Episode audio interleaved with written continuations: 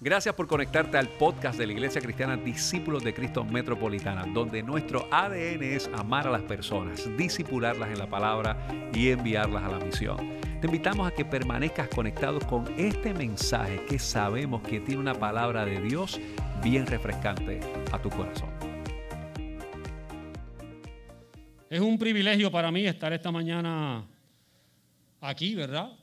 Y participar como recurso y vocero también, todos hemos sido voceros, todos los que han pasado por aquí, del grupo de los viejos, yo incluido.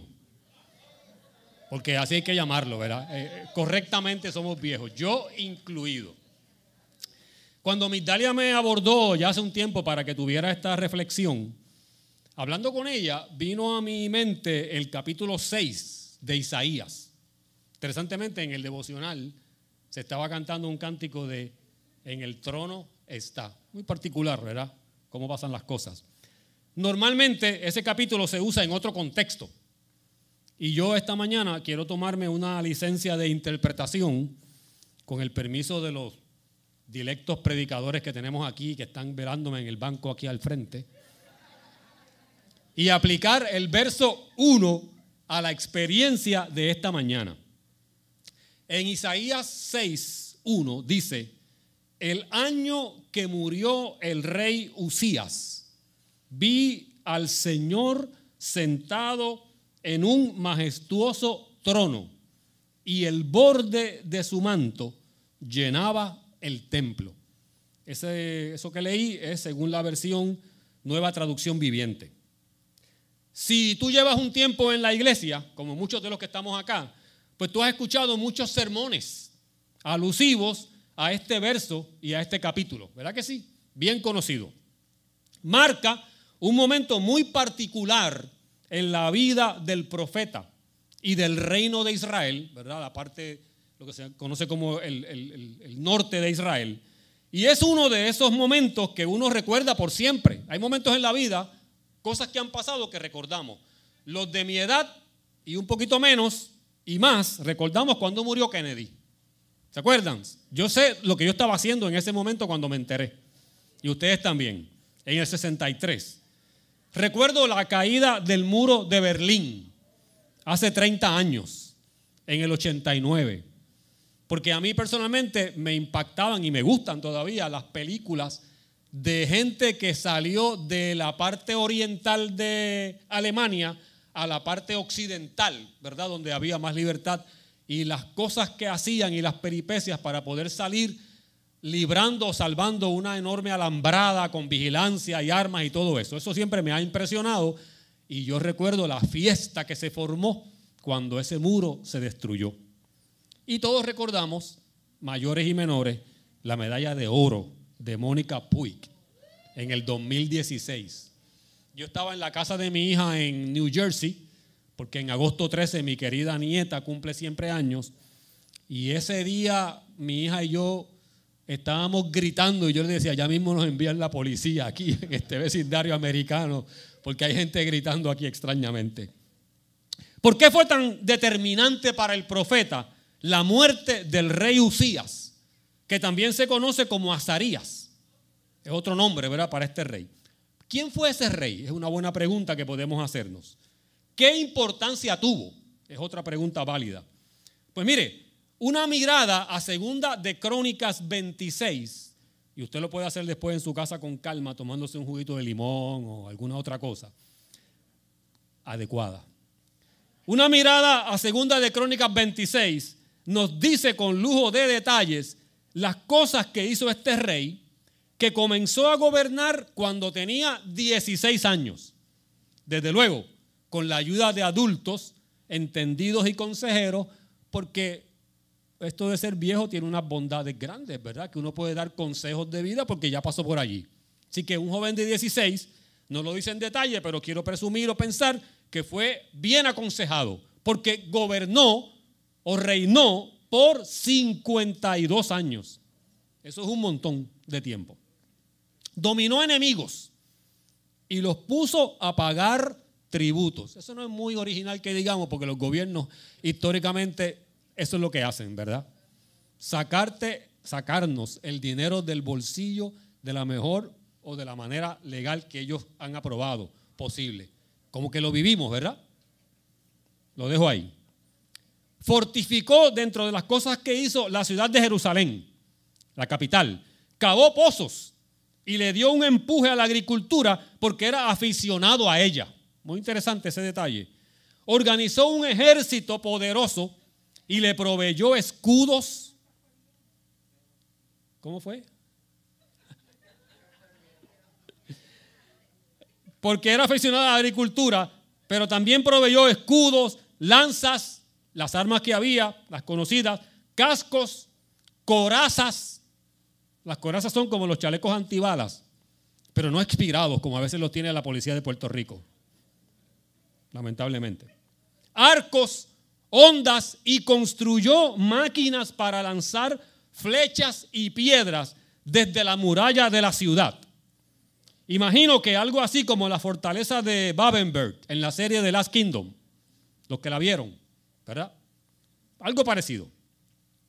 Claramente fue un tiempo de esplendor y de gloria, no hay duda, pero murió el rey. Hay un incidente por allí interesante que usted puede leer, ¿verdad? Le dio lepra y murió. ¿Saben por qué? Porque el 100% de los humanos se muere. Ah. Y Delfina nos recordó eso en ese famoso y hermoso poema, ¿verdad? De Gautier Benítez.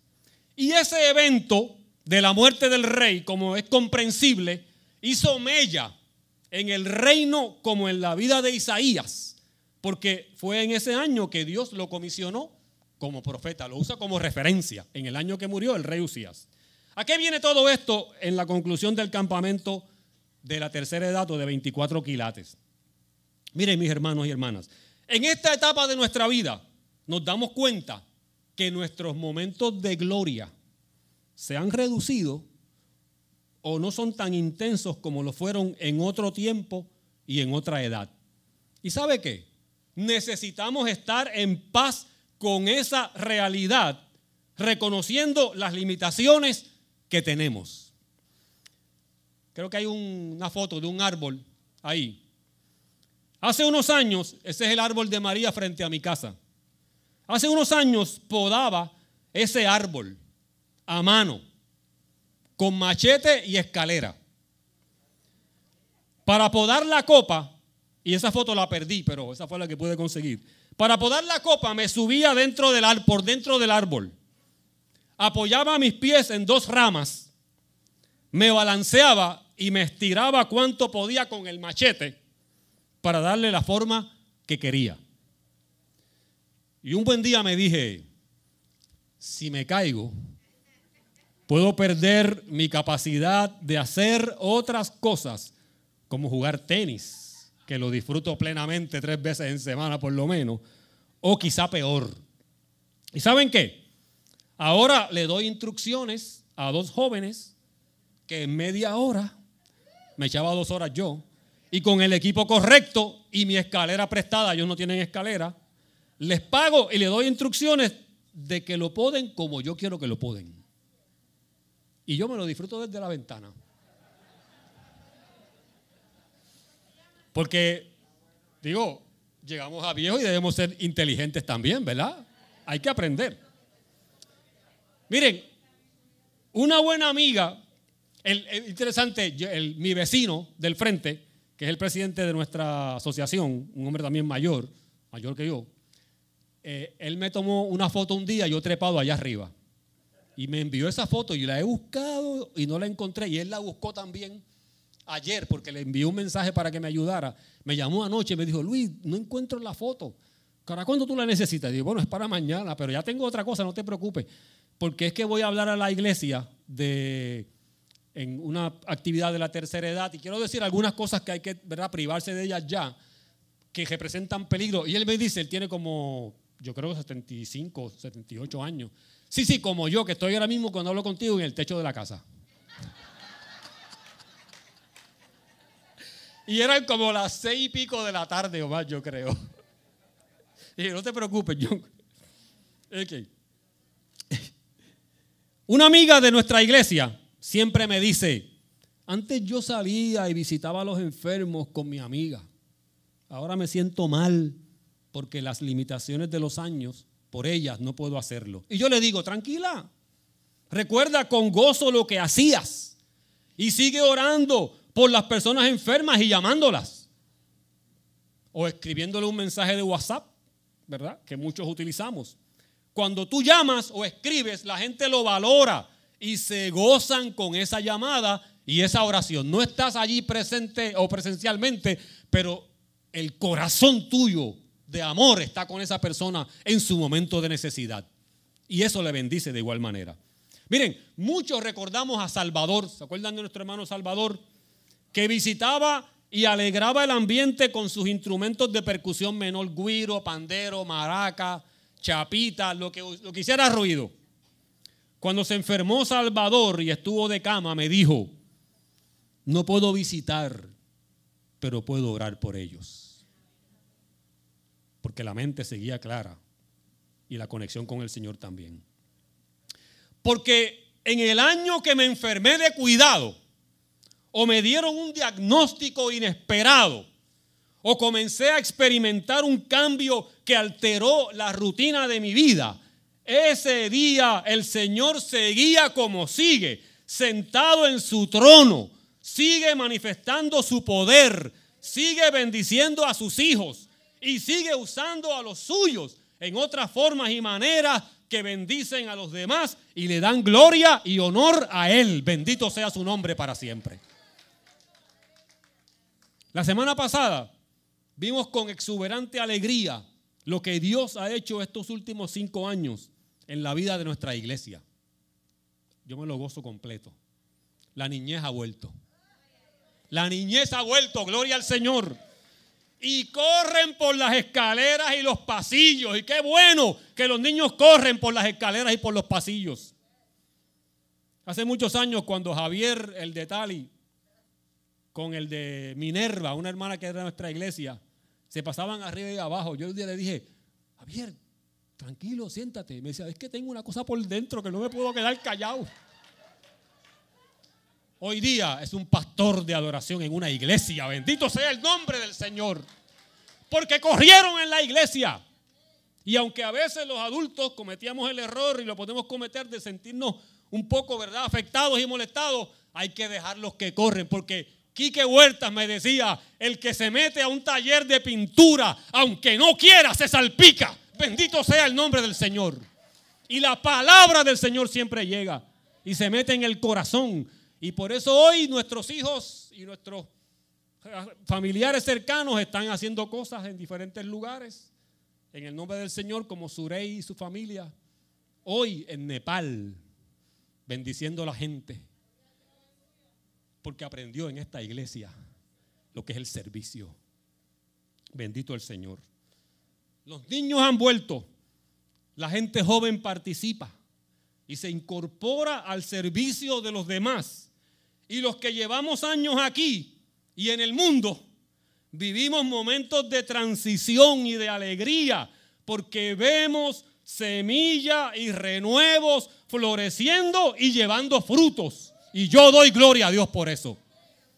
Ser viejo no me elimina, me anima al disfrutar lo sembrado y me motiva para inspirar a otras personas. Bendito el nombre del Señor. Escribiendo esto, me puse a releer el famoso cuento de Abelardo Díaz Alfaro, Bagazo. Si usted no lo ha leído nunca, hágalo. Y si lo leyó antes, vuelva a leerlo. En ese cuento, el negro Domingo es rechazado por el capataz de la central azucarera cuando comienza la nueva zafra. No le dan trabajo. Y por más que pide, y por más que ruega, dice, aunque sea de pinche, hay decir, del que entregue el agua, que es trabajo de muchacho, decía él, el capataz le dijo, negro, no de cariño, negro, tú no sirves, ya tú no rindes promedio.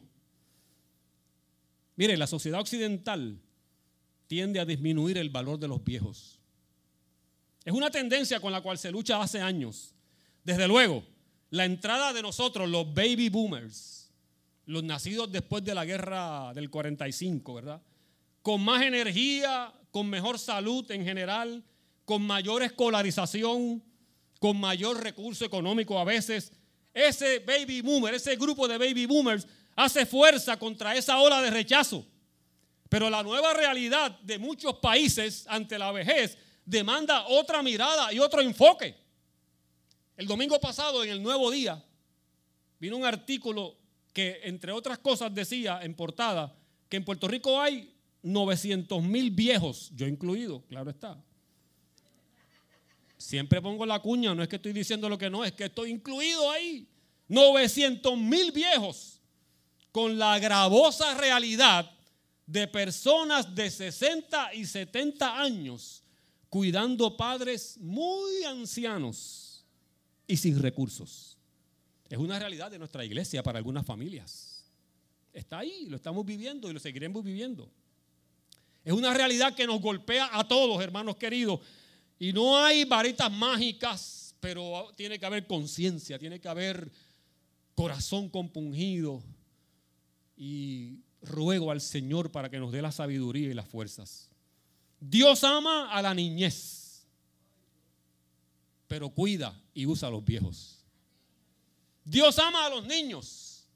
Lo dijo Jesús cuando los niños no contaban. Es más, en la Biblia la mayoría de los niños no tienen nombre. Yo escribí por allí un librito que dice, le regalé mi comida a Jesús y otras historias y le puse nombre a algunos niños como el de la famosa historia de la multiplicación de los panes y los peces. Un anuncio ahí, pastor. No te, no te pedí permiso, pero está por ahí.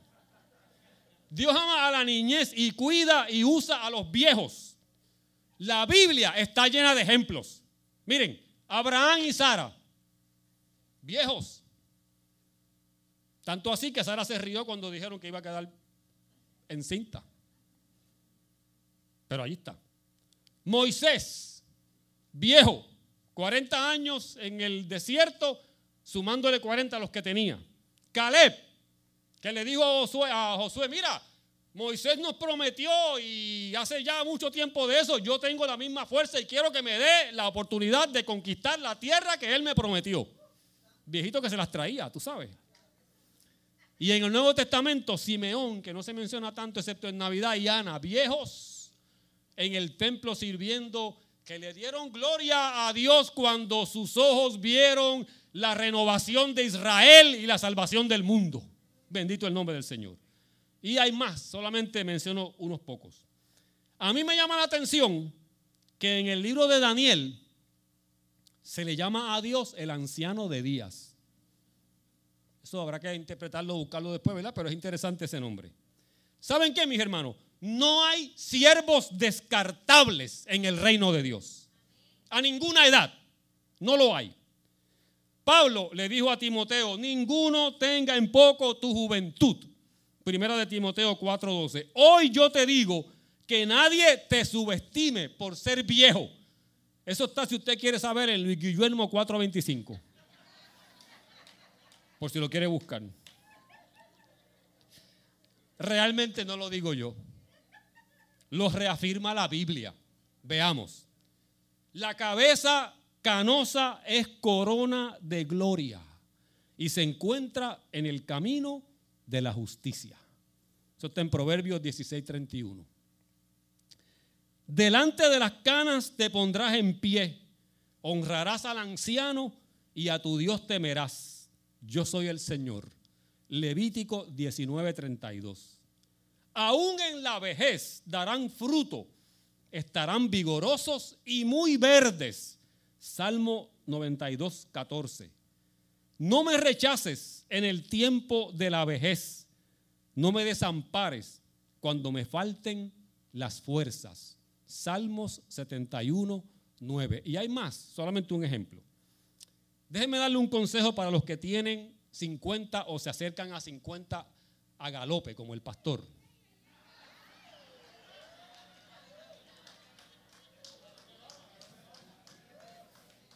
Oye, cuando te dan la oportunidad hay que cogerla y agarrarla, tú sabes.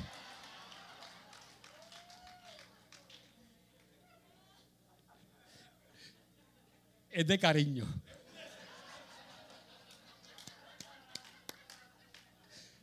Miren, este consejo me lo dio un famoso neurólogo. Y hago un paréntesis, me gozo de ver a doña Isa aquí. Brutal. Qué bueno.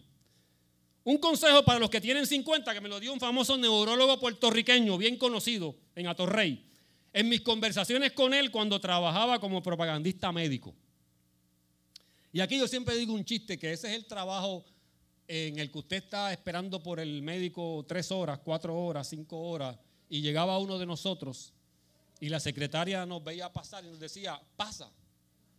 Y usted nos miraba y nos bendecía en el nombre del Señor.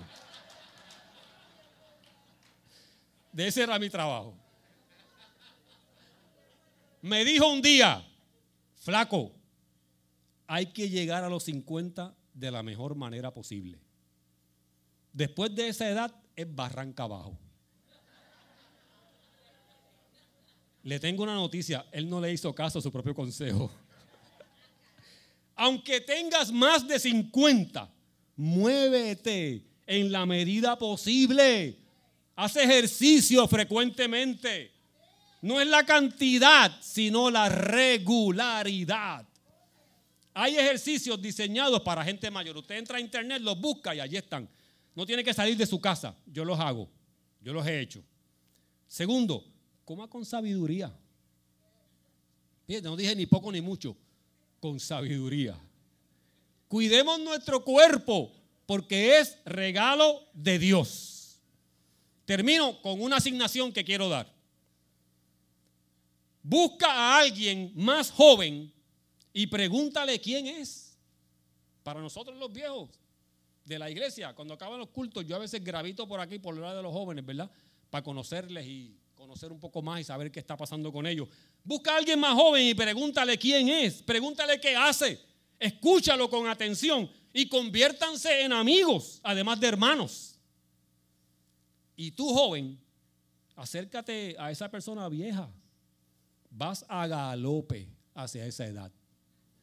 Te estamos esperando. Te estamos esperando con los brazos abiertos. Dani, no te rías que te estamos esperando. O pensabas que era solamente para Eliezer. Tú también estás incluido.